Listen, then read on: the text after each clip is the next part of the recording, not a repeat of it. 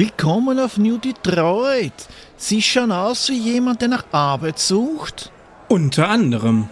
Sie hätten einen Job für mich? In der Tat. Eine einfache Eisenlieferung. Absolut legal. Na, das Märchen kenne ich schon, Mr. Sandoval. Ernesto Sandoval. Irgendwie kommt mir Ihre Stimme bekannt vor. Sie erinnern mich an jemand namens Rostami. Dr. Ross. Ah, was soll der Blödsinn? Wollt's den Job oder nicht? Ich bin dabei. Gut, dann fliegen Sie Ladung Eisen zur Liverpool-Raffinerie Newcastle. Nur ein kleiner Sprung von hier. Keine Schmuggelware, keine Schwierigkeiten. Sie docken einfach an die Station an und meine Leute kümmern sie um die Fracht. Danach kommen sie wieder her für die Bezahlung. 15.000 Space-Mäuse. Interessiert? Sicher. Die Kohle kann ich gut gebrauchen. Aber wie wär's mit einem Vorschuss? Wie wär's hiermit? Was ist das? So eine Art Skulptur? Schau ja aus wie ein Bildhauer. Das ist ein kostbares Alien-Artefakt, das welchen Kürze für beträchtliches Sümmchen verkaufen, aber bis dorthin überlasse ich's Ihnen zur Sicherheit. Mit anderen Worten, es ist heiß und Sie wollen's loswerden. Na schau Sie einer das an, Sie sind gar nicht so deppert, wie's ausschauen. Wie wär's denn damit? Sie behalten das Ding für den kurzen Flug und wenn's zurück sind, dann lege ich noch einmal 5000 drauf. Sind wir Sie einig? Schätze schon. Aber mir kommt da dieses ungute Gefühl, dass ich das noch bereuen werde. Gängen's mit Gott, mein verdächtiger Freund. Wappler. Grüß euch die Marlen, servus die Burm. Alte Spiele gibt's wie Sand am Meer und Kraut und Ruhm. Darum habe ich euch den Lemminger ans Mac geknotet und nun lehnt euch zurück. Jetzt kommt Retrolog Reloaded. Grüß euch die Madeln und Servus die Burm. Oder auch Moin Moin liebe Pixelfreunde.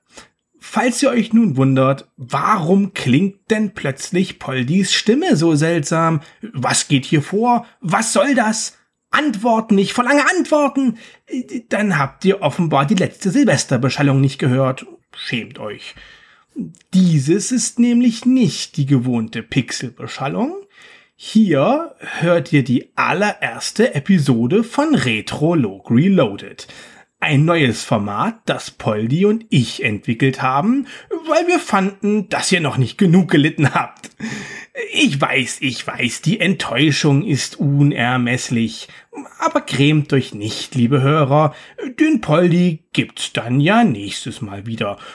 Bis dahin müsst ihr eben mit mir Vorlieb nehmen. Wer ich bin? Lemminger, der Podcast-Lemming, von Poldi persönlich ausgewählt und mit der Aufgabe betraut, Podcasts aufzunehmen. Und wie das bei uns Lemmings ebenso üblich ist, erfülle ich diese Aufgabe gleichermaßen zuverlässig wie unhinterfragt. Wenn ihr gerne ein wenig mehr über mich wissen möchtet, empfehle ich euch die letzte Silvesterbeschallung und vielleicht auch die beiden Pixel Talks, in denen ich zu Gast war, anzuhören. Wing Commander und Wing Commander 2 wurden von mir ja bereits in den erwähnten Pixel Talks ausufernd besprochen. Ähm, über Privateer hatte ich aber sogar noch deutlich mehr zu erzählen. Und weil das jeden Pixel Talk gesprengt hätte, haben Polly und meine Wenigkeit dieses neue Format ins Leben gerufen. Hier gedenke ich zukünftig über all jene Spiele zu referieren, die sich für die Pixelbeschallung nicht eignen, zum Beispiel weil der Poldi sie schlicht gar nicht gespielt hat. Privateer ist so ein Fall. Und weil ich jede Menge Zeit hatte, ist dieser Monolog nun auch noch deutlich ausgefeilter und umfangreicher, als er eh hätte werden sollen. Also macht euch auf was gefasst. Pixel Poldi Productions Presents Retrolog Reloaded Piefgetier. Weil Poldi ein grausamer Sadist ist und euch wirklich abgrundtief verabscheut, hat er mich, Lemminger, den Folterknecht mit den Endlosmonologen einmal mehr auf euch gehetzt, als Schrecken verbreitende Geheimwaffe und Poldis gnadenlose Rache an einer ungerechten Welt falle ich nun erneut über euch arglose Zuhörer her. Aber es hat ja keinen Zweck, da müsst ihr jetzt durch. Die Fußfesseln sitzen und das Sedativum wirkt auch schon. Und das bringt euch nun in den über alle Maßen zweifelhaften Genuss dieses entsetzlichen, wie furchteinflößenden Podcast-Ungetüms, das Migräneattacken auslöst und im Schritt kneift. Aber hä, diesmal habt ihr's wirklich nicht anders gewollt. Wing Commander Privateer. Mein mit Abstand liebstes Wing Commander Spiel. Der Teil, der unverrückbar und unverbrüchlich in meiner ewigen Top Ten Liste weilt. Worte, hm, Worte reichen einfach nicht aus, um zu beschreiben, wie abgöttisch ich dieses Spiel liebe. Hm, ach, anbete. Ich will es nichtsdestotrotz versuchen. Wing Commander Privateer ist, das wird nun wohl niemanden mehr überraschen, natürlich eine Weltraumsimulation. Eigentlich könnte man es auch als eine Art Han Solo Simulator bezeichnen. Produziert von Joel Manners, Chris und Aaron Roberts, entwickelt von Origin Systems, die hier, mehr denn je, ihrem Motto gerecht wurden, das da lautet We Create Worlds. Diesmal verschlägt es uns in den Gemini-Sektor. Wie uns das Intro wissen lässt, befindet sich dieser zwischen dem Kilrati-Imperium und dem Unbekannten. Ganz und gar nicht unbekannt ist das Spielprinzip. Das hat sich Privateer nämlich ganz frech von seinen Vorgängern geborgt. Wobei nicht so ganz. Denn diesmal sind wir nicht etwa als tapferer Kampfpilot und heldenhafter Retter der Menschheit unterwegs, sondern als Privateer. Also als Freischärler quasi.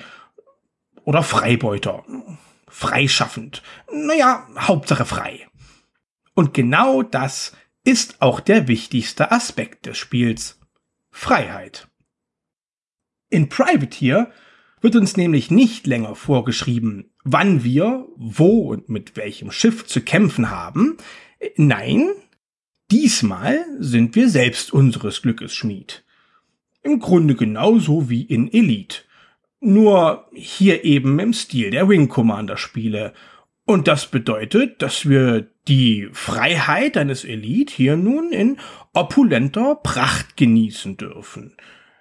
Ich stelle mir die Entstehung von Privateer übrigens tatsächlich so vor, dass da jemand bei Origin die grandiose Idee hatte, ein Elite im Wing Commander Universum zu machen. Zumindest wäre das naheliegend. Allerdings ist Privateer letztlich doch deutlich mehr als das, denn es hat nicht nur die ausufernde Inszenierung seiner Vorgänger erhalten. Nein, auch eine komplexe Handlung hat das Spiel zu bieten, und die geht schon mit dem erwähnten Intro los. Also, das muss ich jetzt einfach mal loswerden. Privateer hat eines der schönsten und gelungensten Intros, die ich jemals zu Gesicht bekommen habe. Auf meiner Top 10 Liste der genialsten Intros aller Zeiten äh, wäre dieses auch hier ganz oben mit dabei. Gäbe es eine Hall of Fame? aber das hatten wir ja schon. Wir sehen, wunderschön inszeniert, ein Raumschiff an uns vorbeisausen, gefolgt von drei weiteren Schiffen, die es offenbar verfolgen. Die Verfolgungsjagd führt uns in ein Asteroidenfeld. Die folgende Konversation verrät uns, dass es sich bei den Verfolgern um böse Piraten handelt, die in dem verfolgten Schiff leichte Beute wittern. Statt sich nun aber, wie gefordert, aufs geändert werden vorzubereiten, dreht der Pilot des verfolgten Schiffes den Spieß kurzerhand um. Und zwar buchstäblich. Er wendet abrupt, eröffnet das Feuer und zerstört direkt den ersten seiner drei Verfolger. Diese feuern nun ihrerseits jeweils zwei Raketen ab. Der Verfolgte manövriert geschickt um einen Asteroiden, wobei zwei der ihn verfolgenden Projektile an eben jenem zerschellen. Erneut wendet der verfolgte Pilot abrupt und saust haarscharf an einem weiteren seiner Verfolger vorbei, wodurch dieser nun von den vorher selbst abgeschossenen Raketen zerstört wird. Aus Verzweiflung über die atemberaubenden Flugkünste seines Kontrahenten zweifelt der verbliebene Pirat nun an dessen geistiger Gesundheit. Der Pilot erwidert, er habe lediglich einen prall gefüllten Frachtraum und eine Menge unbezahlter Rechnungen zu Hause. Der Pirat argumentiert nun, ihm erginge es nicht anders und sein Gegenüber solle ihn nicht töten, nur weil er wiederum von ihm angegriffen wurde. Worauf der Pilot nun trocken erwidert, dass es ihm egal sei, dass der Pirat ihn töten wollte, aber sich gegen seinesgleichen zu verteidigen würde teuer und sein Budget sei begrenzt. Spricht's und feuert nun seinerseits zwei Raketen ab, von denen eine auch direkt den bösen Piraten ins Jenseits befördert. Die andere Rakete fliegt ziellos davon. Der siegreiche Pilot fliegt von dannen und bekommt nicht mit, was wir nun wiederum zu sehen kriegen. Die zweite Rakete trifft nämlich nun ein unbekanntes, scheinbar unentdeckt gebliebenes Objekt, welches vermeintlich friedlich im Asteroidenfeld schlummernd von der Rakete nun unsanft geweckt wird. Das fremde Objekt aktiviert sich und fliegt davon. Worum mag es sich wohl handeln? Das könnte später noch von Bedeutung sein. Dieses grandiose Intro etabliert nicht nur äußerst geschickt die Stimmung des Spiels, es stellt uns auch gleich mal den Protagonisten vor, in dessen Rolle wir nun schlüpfen. Diesem geben wir, wie aus den anderen Wing Commander Spielen gewohnt, einen Namen und ein Callsign. Der kanonische Name unseres Protagonisten lautet übrigens Grayson Burroughs. In der CD-ROM-Version des Spiels, die über eine umfassende Sprachausgabe verfügt, wird er allerdings stets nur als Captain oder Privateer tituliert. Und dabei möchte auch ich es belassen. Ich muss das jetzt einfach mal sagen. Ich habe mich noch nie, vorher nicht und auch danach nie wieder, in der Haut eines Spielecharakters so unverschämt wohlgefühlt wie in der des Privateers. Ich liebe diesen Typen. Der ist so eine coole Sau. Okay, er ist auch ein ziemliches Arschloch.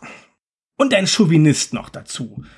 Aber nie zuvor hat es ein Spiel so geschickt verstanden, die Unverschämtheiten, den unverhohlenen Zynismus und den teils ans narzisstische grenzenden Egoismus eines Charakters so dermaßen charmant zu verpacken. Wie fies unser Privateer auch ist, man kann und will ihm einfach nicht böse sein. Ich sag's nochmal, ich liebe diesen Kerl. Auch das Character Sprite unseres alter Egos trägt dazu bei. Dieses empfinde ich nämlich als überaus gelungen. Das mag vielleicht auch etwas damit zu tun haben, dass dessen markant kantige Gesichtszüge mich ein wenig an meinen Bruder erinnerten. Und zwar jener, der mir damals den erwähnten Computer zur Verfügung stellte. Überhaupt sind die Character Sprites diesmal besonders gut gelungen. Dem guten Poldi werden sie sicher sogar bekannt vorkommen. Fanden sie doch auch in einem anderen Origin-Titel Verwendung. Und zwar in keinem geringeren als dem kaum minder legendären Strike Commander, über das Poldi sicher auch irgendwann nochmal etwas zu sagen haben dürfte. Dieses hat er, im Gegensatz zu Privateer, nämlich sogar gespielt. Nun geht das Spiel aber auch los. Wir befinden uns auf einer Asteroiden-Minenbasis namens Achilles, die sich wiederum im Troy-System befindet. Hier bewundern wir nun nicht nur die herrliche Grafik und die wunderbare Musik, wir bestaunen auch die diversen Interaktionspunkte, die es kaum erwarten können, von uns angeklickt zu werden. Auf der rechten Seite des durch einen Korridor geteilten Inneren besagter Basis finden wir den Schiffshändler, der nicht nur neue Schiffe anbietet. Vielmehr finden wir hier auch ein Reparaturdock, in dem unser Schiff repariert und ausgerüstet werden kann. Je nach verfügbarem Budget können wir uns hier nun mit Ausrüstungsgegenständen eindecken, die dann auch gleich vor Ort an unserem Schiff montiert werden. Und was es da alles zu bestaunen gibt. Allein schon die Waffen sprengen hier fröhlich den Rahmen. Hatte Wing Commander 2 noch vier Kanonen zu bieten und Academy derer fünf, sind es hier nun sage und schreibe acht verschiedene Geschütze. Äh, mit dem Addon sogar neun. Da gibt es den schwächlichen Laser, äh, den wir nur ganz am Anfang verwenden, weil uns schlicht noch nichts Besseres zur Verfügung steht. Also wir können uns einfach noch nichts Besseres leisten.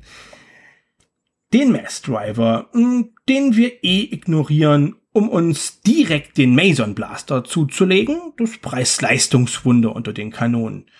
Hm, es gibt ein Wiedersehen mit der Neutron Gun, die wir ebenfalls ignorieren, weil wir mit dem Ding eh nichts treffen und sie unsere Batterien noch schneller leer saugt als Opa Pierre einen kleinen Feigling. Auch die Partikel Cannon ist wieder mit dabei. Lohnt sich in diesem Spiel aber mal so gar nicht.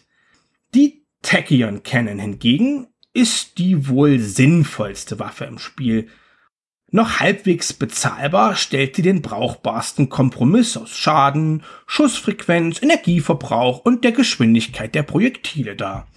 Die Ion Cannon stellt in ihrer verblüffenden Überflüssigkeit sogar noch die hier so unterirdische Partikel Cannon in den Schatten und darf ebenfalls getrost ignoriert werden.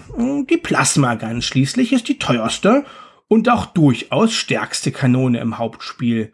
Sie macht sogar noch mehr Schaden als die mächtige Neutron Gun, hat aber auch noch langsamere Projektile und einen noch höheren Energieverbrauch. Und den sich hier anbietenden Witz über Piers ungelöstes Alkoholproblem mache ich jetzt mal vorsichtshalber nicht, weil der alte Zausel mir ehrlich gesagt etwas unheimlich ist. Ein Raketenwerfer gibt es auch, samt der üblichen Verdächtigen unter den Raketen. Da wäre die Dumbfire, eine hitzesuchende, die Bilderkennungsrakete und natürlich auch wieder die mit Freund-Feind-Erkennung. Ein Torpedowerfer gibt es auch. Und der, wer hätte das geahnt, verschießt doch tatsächlich Torpedos. Zehn Raketen oder Torpedos kann jeder Werfer aufnehmen was unser Raketenarsenal im Vergleich zu den Vorgängern beträchtlich erhöht, ließen sich doch, abhängig vom Schiff, zumindest theoretisch bis zu 40 Raketen mitführen. Äh, ein Novum bis dahin. Auch die restliche Ausrüstung kann sich sehen lassen. Da gibt es zusätzliche Panzerung, Triebwerkserweiterungen in bis zu fünf Stufen, die übrigens nicht, wie wohl zu erwarten wäre, das Schiff schneller fliegen lassen, sondern vielmehr das Energieniveau und deren Regeneration erhöhen. Auch Schutzschilde gibt es in bis zu fünf Ausbaustufen. Es gibt den Nachbrenner, der muss diesmal tatsächlich erst gekauft werden, und das sollte man möglichst früh tun. Die Frachtraumerweiterung, falls es mal etwas mehr sein darf. Es gibt ein ECM in drei Ausbaustufen und dabei handelt es sich um elektronische Gegenmaßnahmen, die recht zuverlässig verhindern, dass wir von gegnerischen Raketen erfasst werden. Es gibt das Jump Drive, welches wir zwingend benötigen, wenn wir das Troy-System irgendwann auch mal verlassen wollen. Es gibt den Repair Droid, der unterwegs unser Schiff repariert und ein Must-Have für alle Söldner darstellt. Ach ja, der Nachbrenner ist übrigens nicht das einzige, was erst einmal gekauft werden muss. Während der Treibstoff in Privateer gratis ist, aufgetankt wird auf allen Basen automatisch und das kostet auch nichts, sind die Sektorenkarten leider nicht umsonst. Diese kann man sich einzeln oder gleich alle vier im günstigeren Paket zulegen. Dazu suchen wir die Softwareabteilung des Schiffshändlers auf. Dort gibt es übrigens auch bessere Radarsysteme für unser Schiff zu kaufen.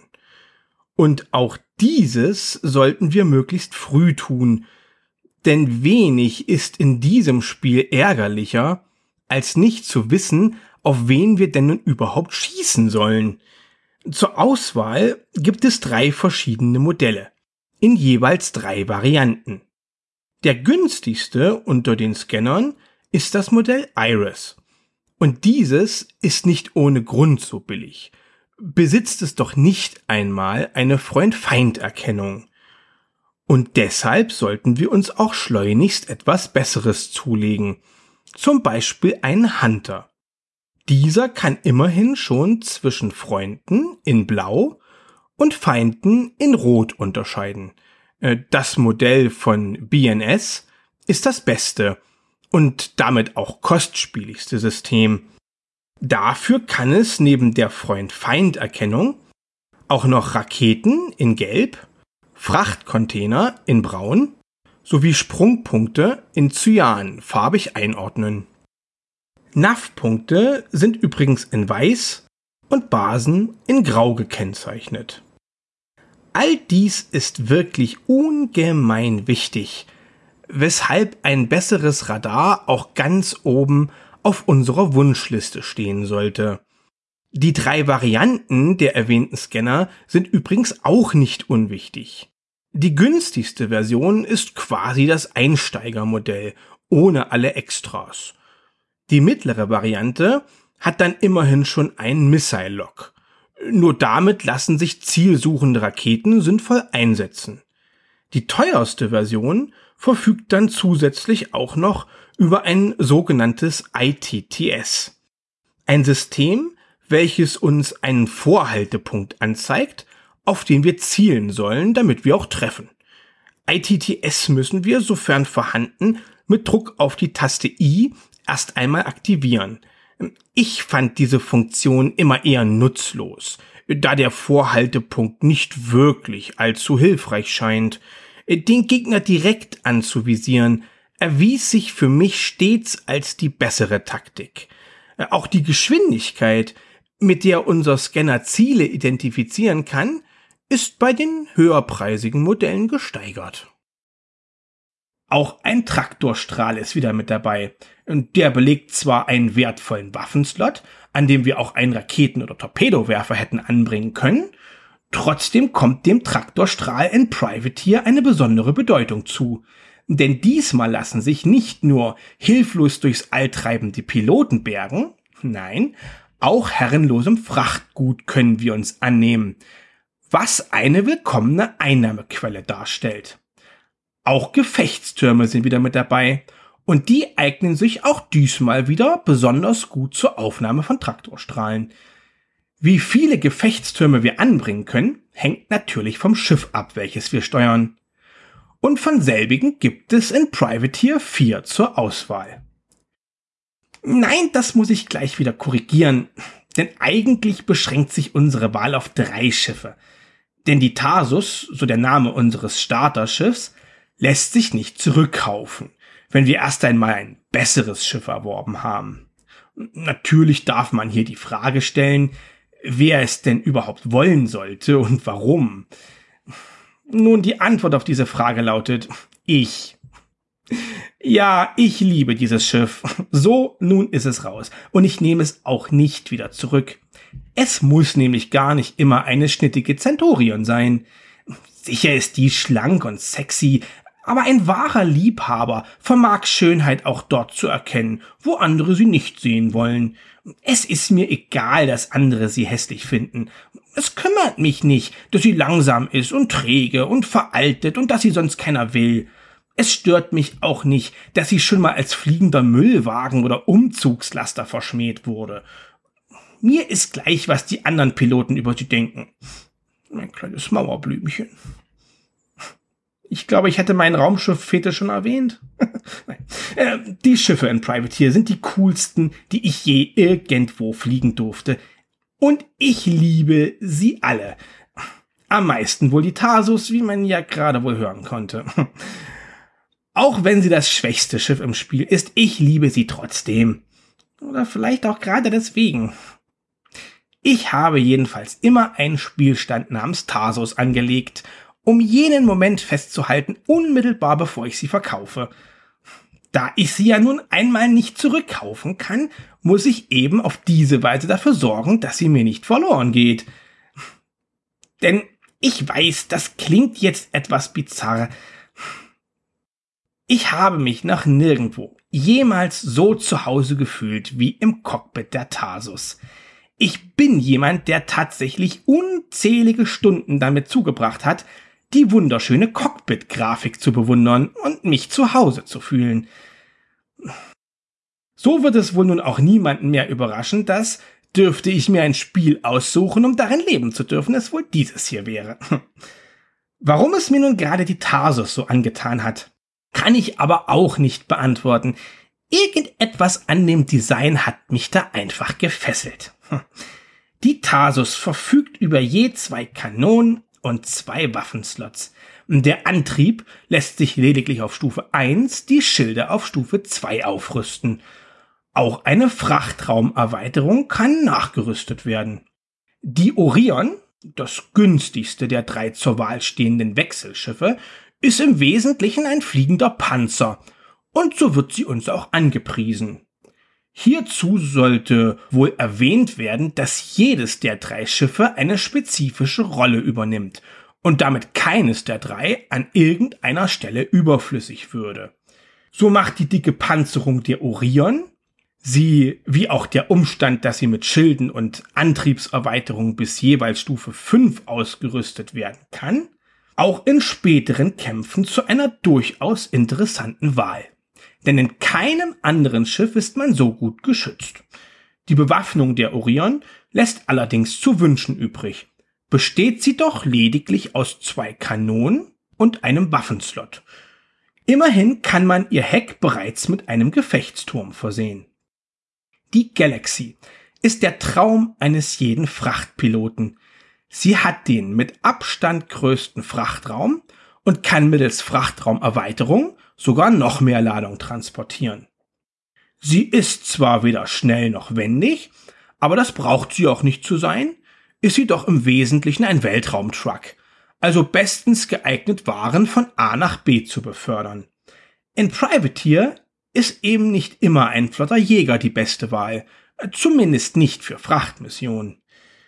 Ausgerüstet ist die Galaxy mit zwei Kanonen und zwei Waffenslots sowie gleich zwei Gefechtstürmen, dorsal und ventral anzubringen, also oben und unten am Schiff.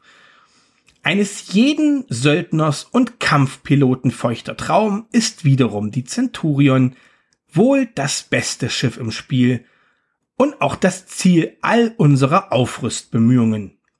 Wobei ich erwähnen möchte, dass ich das Spiel auch durchaus schon mit der Tarsus durchgespielt habe, was ich aber niemandem ernsthaft empfehlen würde.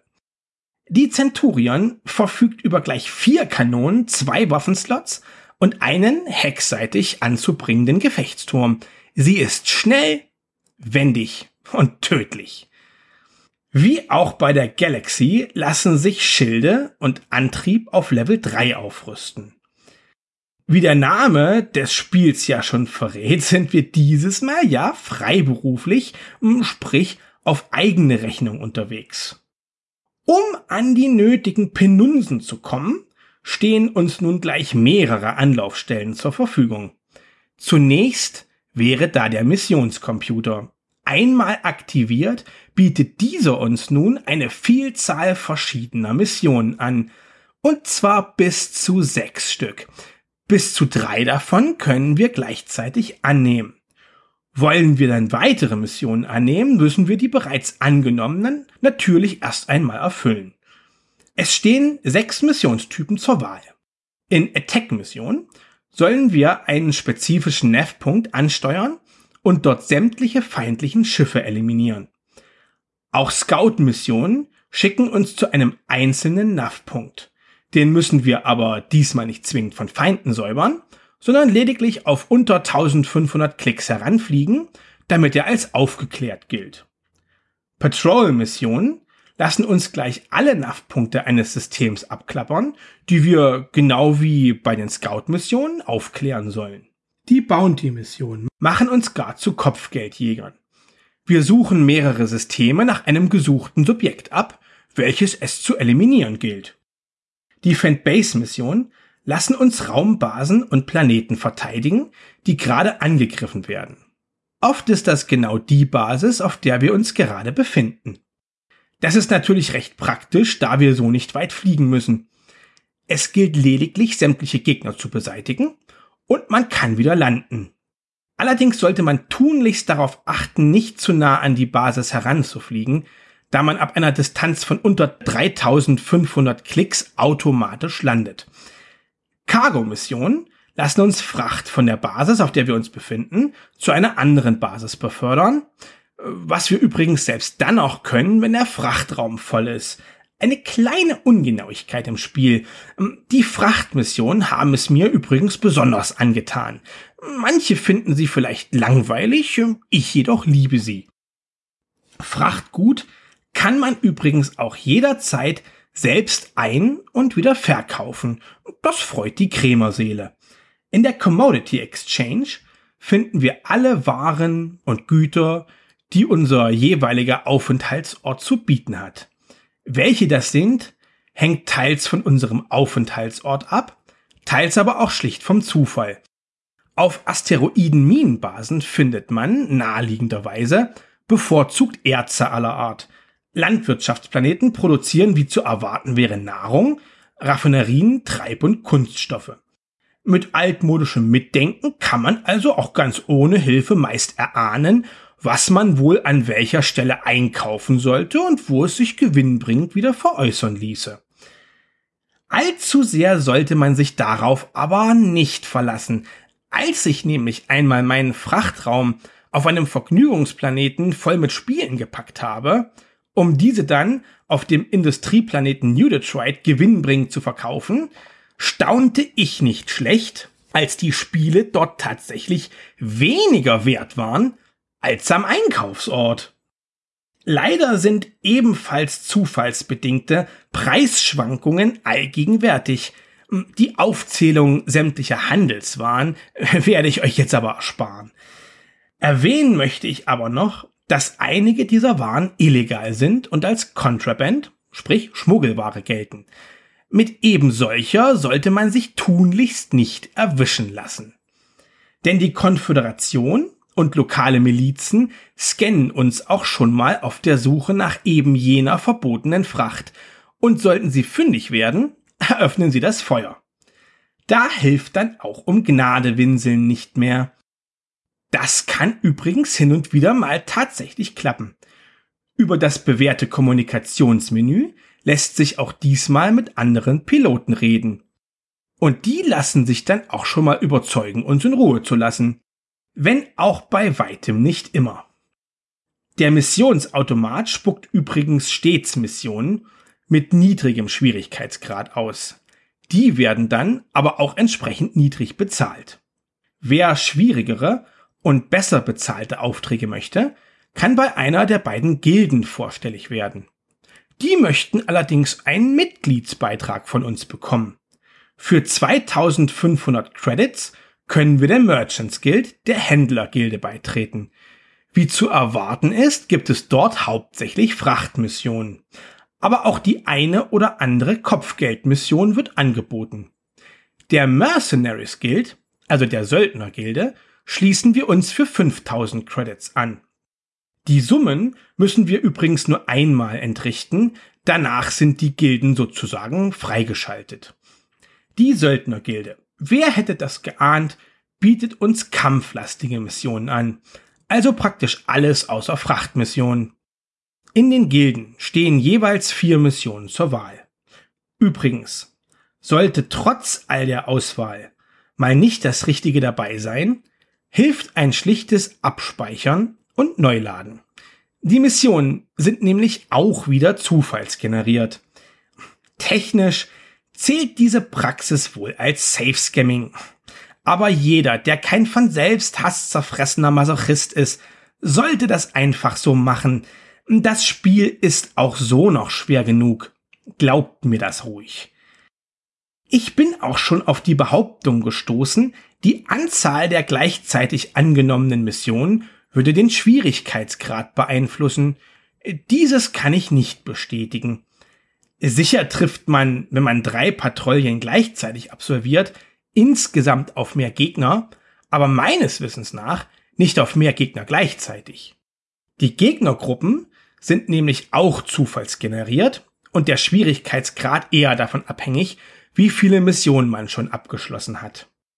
Drei gleiche Missionen auf einmal zu erledigen, ist übrigens eine sehr profitable Idee. Für den gleichen Job dreimal bezahlt zu werden, das hat schon was für sich. Auch eine Bar, das wird den guten Pierre begeistern, findet sich auf jeder Basis. Und ja, ich bin schon still. Drücken wir die Taste C. Öffnet sich übrigens das Menü des Spiels in Form eines wunderschön gestalteten Handheld-Computers. Dieses ist allerdings nur auf den Basen möglich. Dieses wunderbare Beispiel dafür, wie man ein Menü auf originelle Weise gestalten kann, sollte auch heute noch beispielhaft sein. Derart originelles und kreatives Menüdesign kenne ich sonst eigentlich nur noch aus den Fallout-Spielen. Ob der legendäre Pip-Boy wohl von Privateer inspiriert war, wird aber wohl leider auf ewig ein Rätsel bleiben. Das wüsste ich zu gern. Haben wir uns nun für eine oder mehrere Missionen entschieden, begeben wir uns todesmutig zum Landing Pad, wo auch schon unser Schiff auf uns wartet. Klicken wir dieses nun an, starten wir sogleich ins All. Hier sehen wir, wie von Wing Commander Spielen gewohnt, das All durch die Frontscheibe unseres Cockpits. Mit den Tasten F1 bis F4 kann man sich darin auch umsehen. Das macht jedoch in Privateer so wenig Sinn wie in jedem anderen Wing Commander Teil davor. Es sei denn natürlich, man versucht in dem Cockpit zu wohnen, so wie ich. Die Raumkämpfe spielen sich ebenfalls so, wie man's gewohnt ist. Allerdings sind wir nun nicht mehr auf einzelne Systeme beschränkt. Nein, wir können so weit reisen, wie unsere Tankfüllung uns eben bringt. Ja, die Tankanzeige ist nicht nur Dekoration, vielmehr erteilt sie uns Auskunft darüber, wie oft wir unseren Jump Drive, den Sprungantrieb, noch benutzen können. Die N-Taste aktiviert unsere Navigationskonsole. Hier sehen wir die vertrauten NAV-Punkte. Sind diese blau, handelt es sich um einen Sprungpunkt. Basen, auf denen wir landen können, werden durch Quadrate symbolisiert. Ferner können wir zwischen einer Ansicht des Systems und des Quadranten wechseln. Ein Mausklick auf den gewünschten Punkt setzt diesen als neues Ziel fest. Auch unsere aktuellen Missionen sind hier aufgeführt. Und das ist wichtig. Denn erfüllte Missionsziele werden abgedunkelt dargestellt.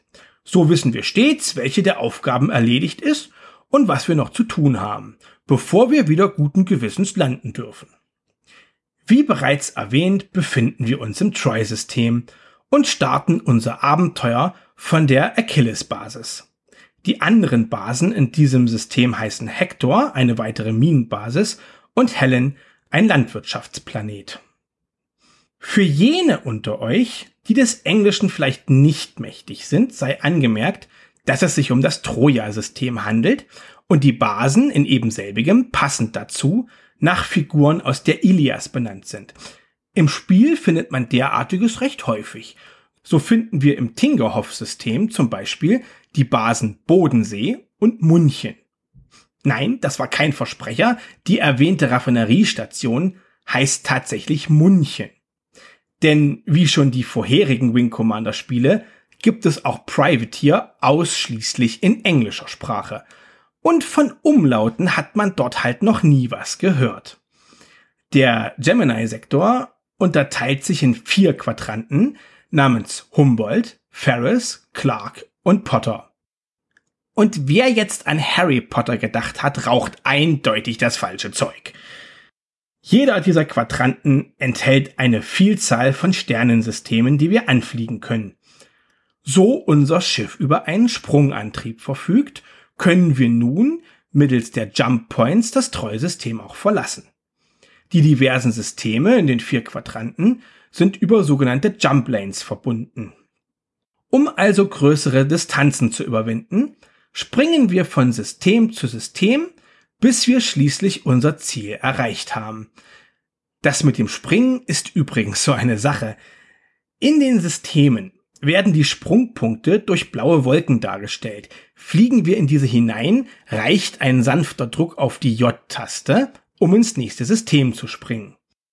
Man sollte aber möglichst vermeiden, das zu tun, während man angegriffen wird. Die Jump-Animation dauert nämlich ein paar Sekunden, während der wir gänzlich wehrlos sind. Leider reicht das oft schon, um das Zeitliche zu segnen. Wir sollten übrigens nicht vergessen, mittels Druck auf die Taste G unsere Kanonen zu aktivieren. Sonst bleiben diese nämlich stumm. Mit G kann man dann auch zwischen verschiedenen Kanonen wechseln, so man verschiedene Typen verbaut hat. Mit W wechseln wir unsere Raketen oder auch Torpedos durch. Die Taste D verrät uns die Distanz zum aktuellen Ziel. M zeigt uns das Manifest, also unser Ladeverzeichnis. Mit R sehen wir einen Schadensbericht und mit E sehen wir eine schematische Darstellung des aktuell ausgewählten Ziels. Während wir uns so nun also an den verschiedenen Missionen probieren, führt unser Weg an die verschiedensten Orte. Da gibt es Minenbasen, Raffinerien, Agrar- und Vergnügungsplaneten und sogar Piratenbasen. Außerdem gibt es noch einzigartige Lokalitäten, die in der Handlung des Spiels eine besonders prominente Rolle einnehmen. Da gibt es New Constantinople, die Hauptstadt des Gemini-Sektors, die Perry Naval Base, das militärische Zentrum Geminis. Auf Oxford finden wir wenig überraschend die wichtigste Universität des Sektors, die auch das Zentrum für Forschung und Wissenschaft darstellt und über eine üppige Bibliothek verfügt. Und dann natürlich New Detroit, der erwähnte Industrieplanet der hat es mir ganz besonders angetan. Ist sein Design doch recht offensichtlich aus Ridley Scotts Meisterwerk Blade Runner geklaut. Aber nicht nur die Grafik, nein, auch die atmosphärische Melodie, die stimmungsvoll die Szenerie untermalt, erinnert an Vangelis Soundtrack zu besagtem Film. Was mich zur Musik in Privateer bringt. Und diese ist nicht weniger als genial. Jeder der erwähnten Orte verfügt über eine eigene, aufwendig komponierte und außerordentlich gelungene musikalische Untermalung. Und die ist tatsächlich so schön, dass ich das Spiel schon auch mal nur für die tolle Musik anwerfe. Auch zu diesem Zweck habe ich eigens Safe Games angelegt. Auf New Detroit, hm, genauer gesagt in der dortigen Bar, treffen wir auch erstmals auf einen storyrelevanten Charakter, einen gewissen Sandoval. Der macht uns dann auch gleich ein unmoralisches Angebot und eröffnet damit eine Kette von Story-Missionen, die wiederum die Geschichte des Spiels erzählen. Diese bringt uns in den Besitz eines mysteriösen Alien-Artefakts. Das war meines Wissens sogar schon mal Teil einer Quizfrage. 23 Missionen. Diesmal ganz linear und ohne Verzweigungen gilt es zu absolvieren. Und so viel sei verraten, das unbekannte Objekt aus dem Vorspann kommt auch wieder vor. Außerdem bekommen wir es mit den verschiedenen Fraktionen im Spiel zu tun. Da gibt es neben den friedlichen Merchants, den Händlern, auch noch die Militia, die Milizen, die Hunter, also die Kopfgeldjäger, die Pirates, die unvermeidlichen Piraten, die ebenso unvermeidlichen Kilrati-Katzen-Aliens dürfen selbstredend auch nicht fehlen. Und dann noch die sogenannten Retros eine fanatische religiöse Sekte, die sich die Vernichtung sämtlicher Technologie auf die Fahnen geschrieben hat. Militante Weltraum-Amish könnte man sagen. Der bizarre Widerspruch, dass diese irren Fanatiker genau die Technologie, für deren Benutzung wir ihrer Meinung nach den Tod verdienen, nun selbst benutzen um uns den Garaus zu machen, ist dabei von den Schöpfern des Spiels wohl durchaus beabsichtigt.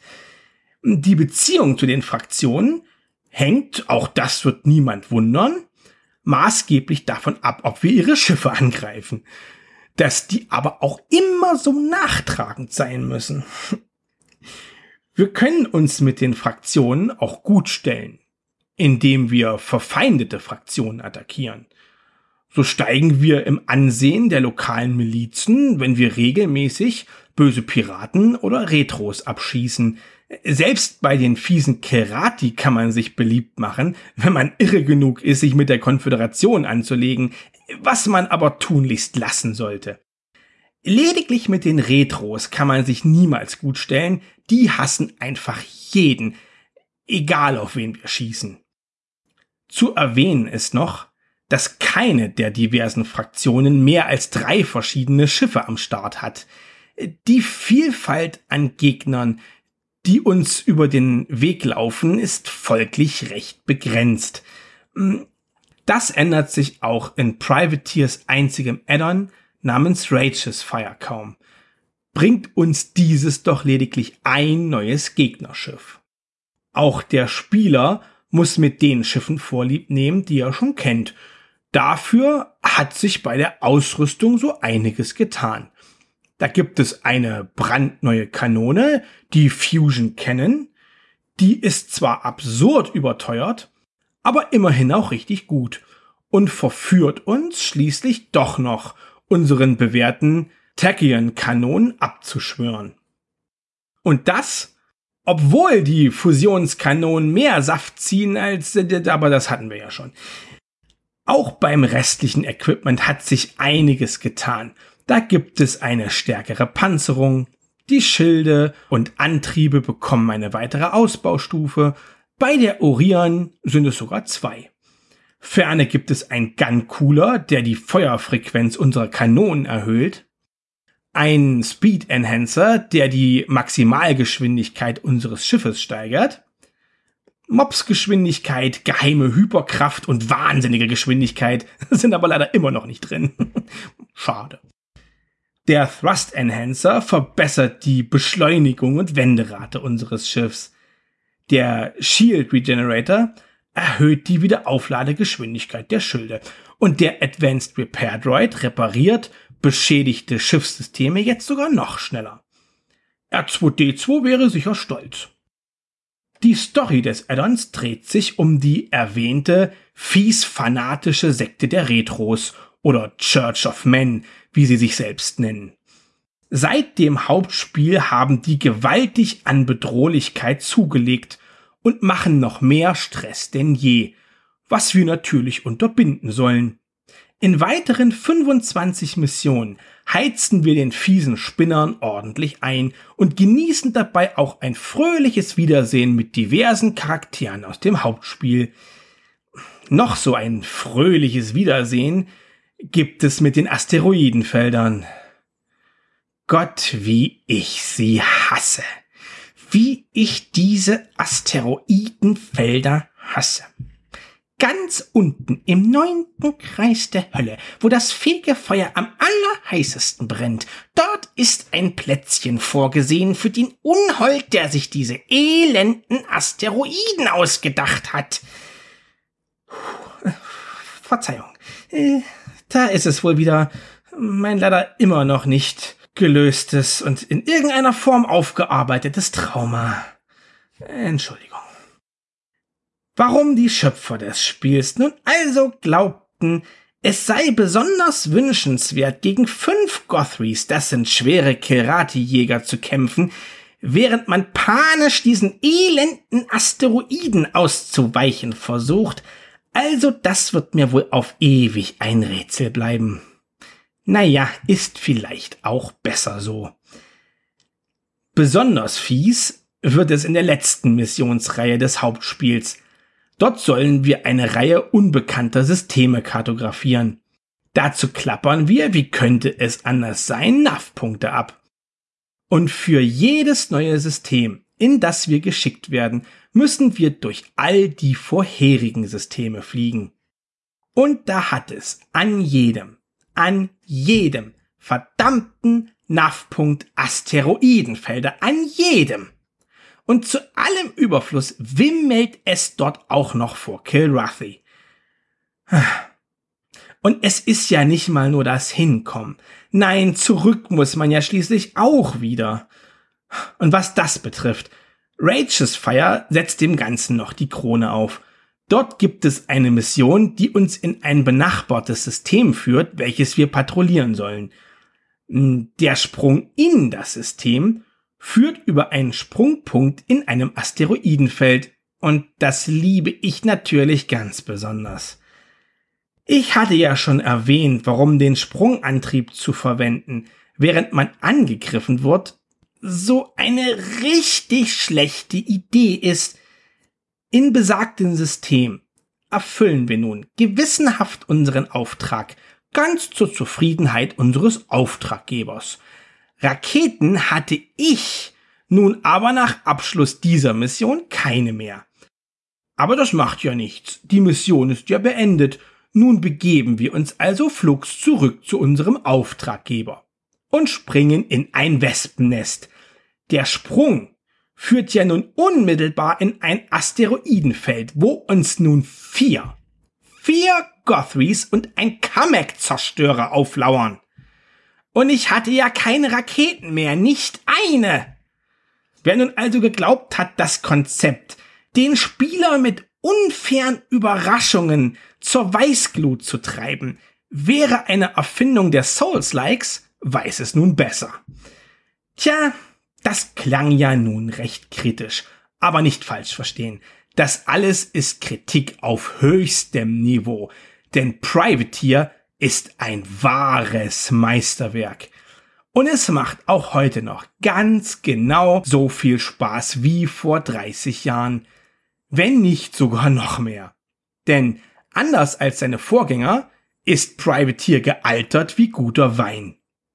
Ich möchte an dieser Stelle noch einmal auf die Grafik des Spiels zu sprechen kommen. Denn die ist so schön, dass mir die Tränen kommen. Und zwar buchstäblich. Ich kann nicht einmal sagen, was es denn nun genau ist was mir hier so viel besser gefällt als in jedem anderen Spiel dieser Zeit. Ist es die Perfektionierung des in der letzten Episode erwähnten Wing Commander Looks? Der spezielle Stil? Das Design? Ich weiß es tatsächlich nicht.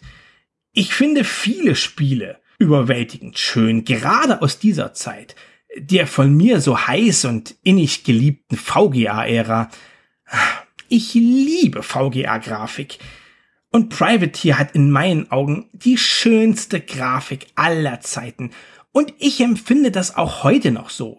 Nach sage und schreibe 30 Jahren. Ich habe das damals wie im Rausch gespielt. Und einfach nie genug bekommen.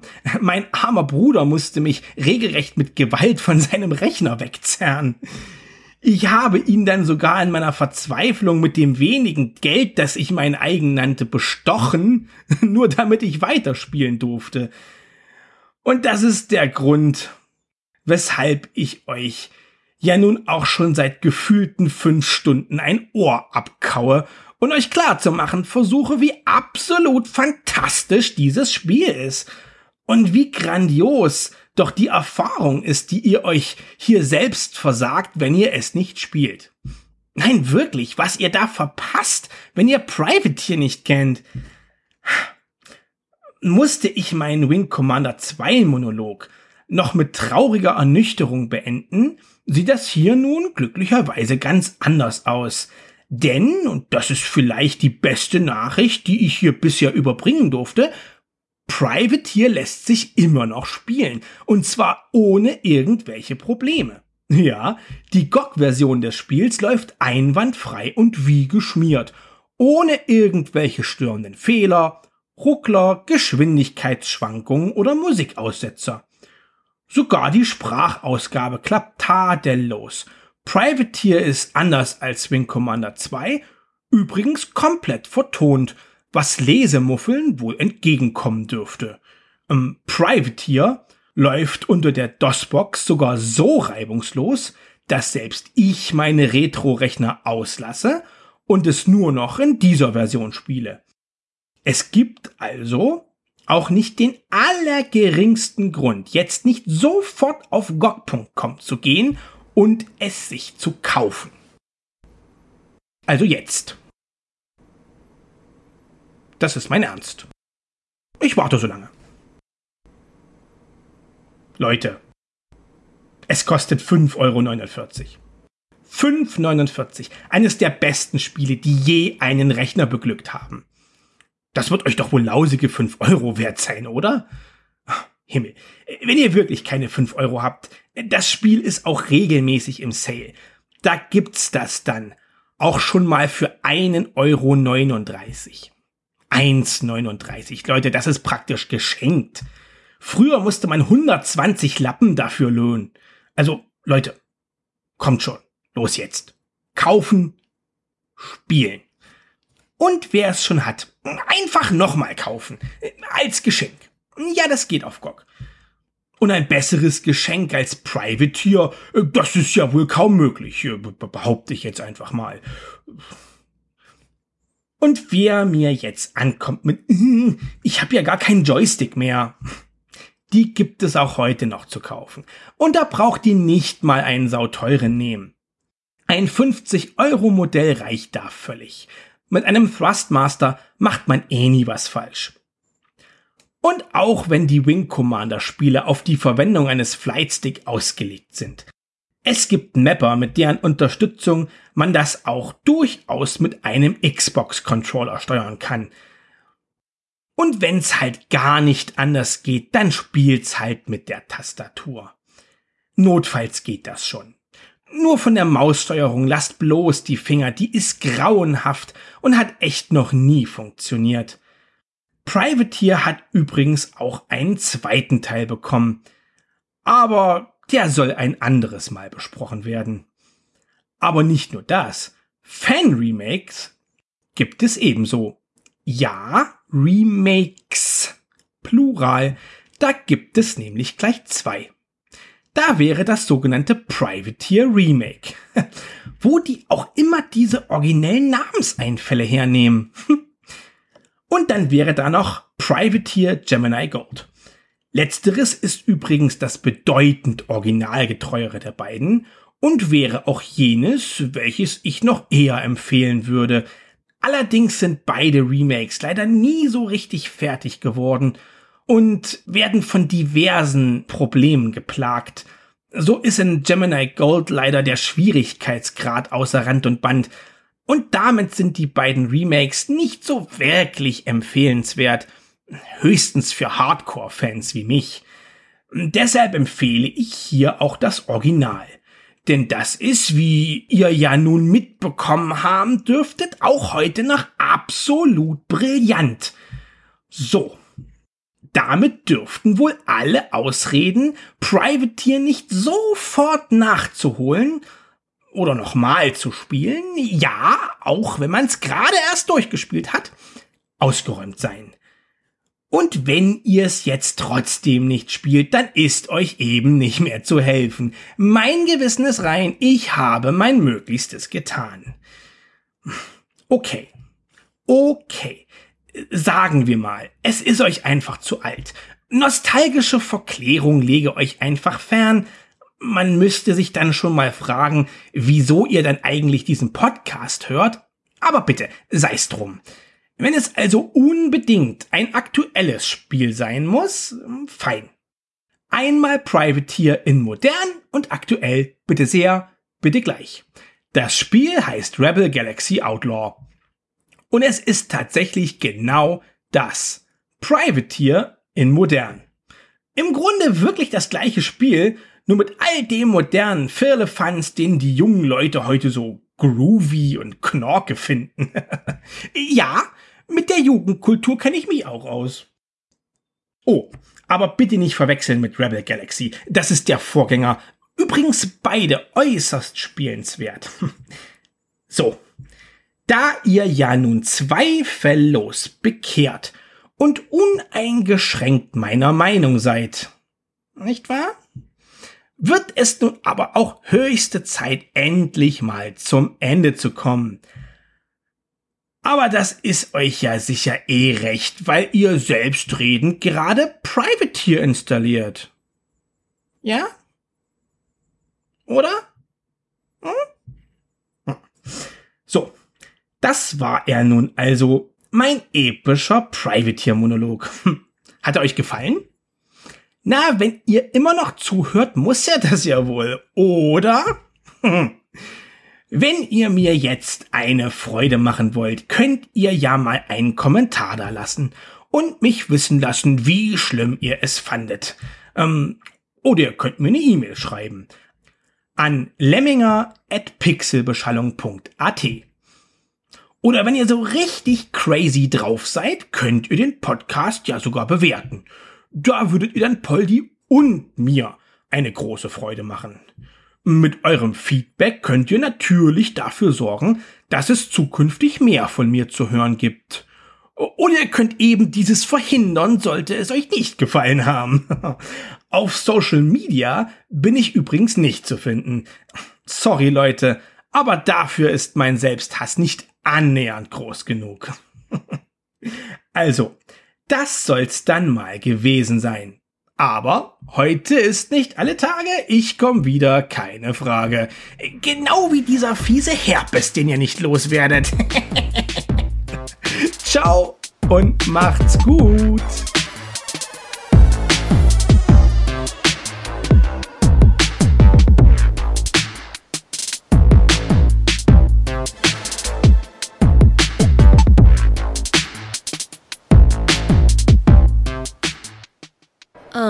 Sie sehen genauso aus wie auf dem Bild. Zu schade. Nach ein paar Drinks ändern Sie ja vielleicht Ihre Meinung, Miss. Nennen Sie mich Taylor. Wenn Sie fertig sind, Ihre sexuellen Unsicherheiten mit plumpen Chauvinismus zu überspielen, könnten wir ja vielleicht ins Geschäft kommen. Ich habe mit Sandoval zusammengearbeitet. Ich würde ja lieber weiter über meine unverschämte Attraktivität sprechen.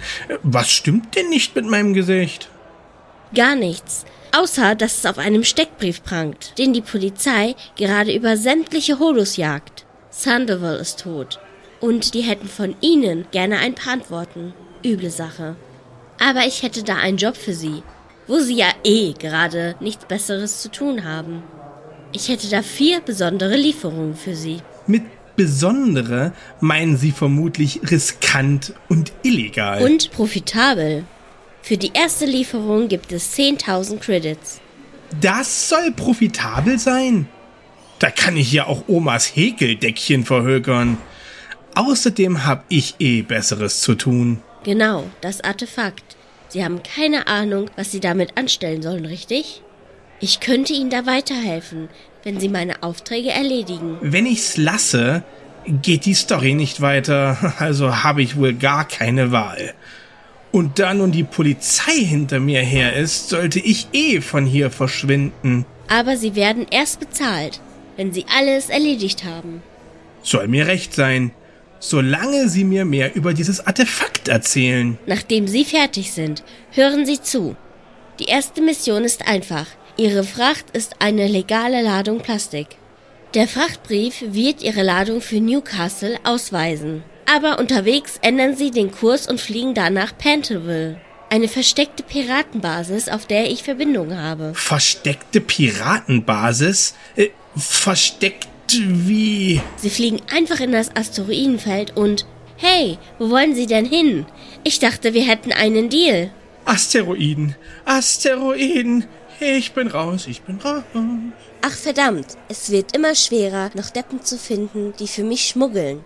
Hm, vielleicht versuche ich's mal bei diesem gut aussehenden Wookie-Treiber dort drüben. Hey Sie, hätten Sie zufällig ein Schiff, das den Kessel Run in unter 15 Parsec schafft?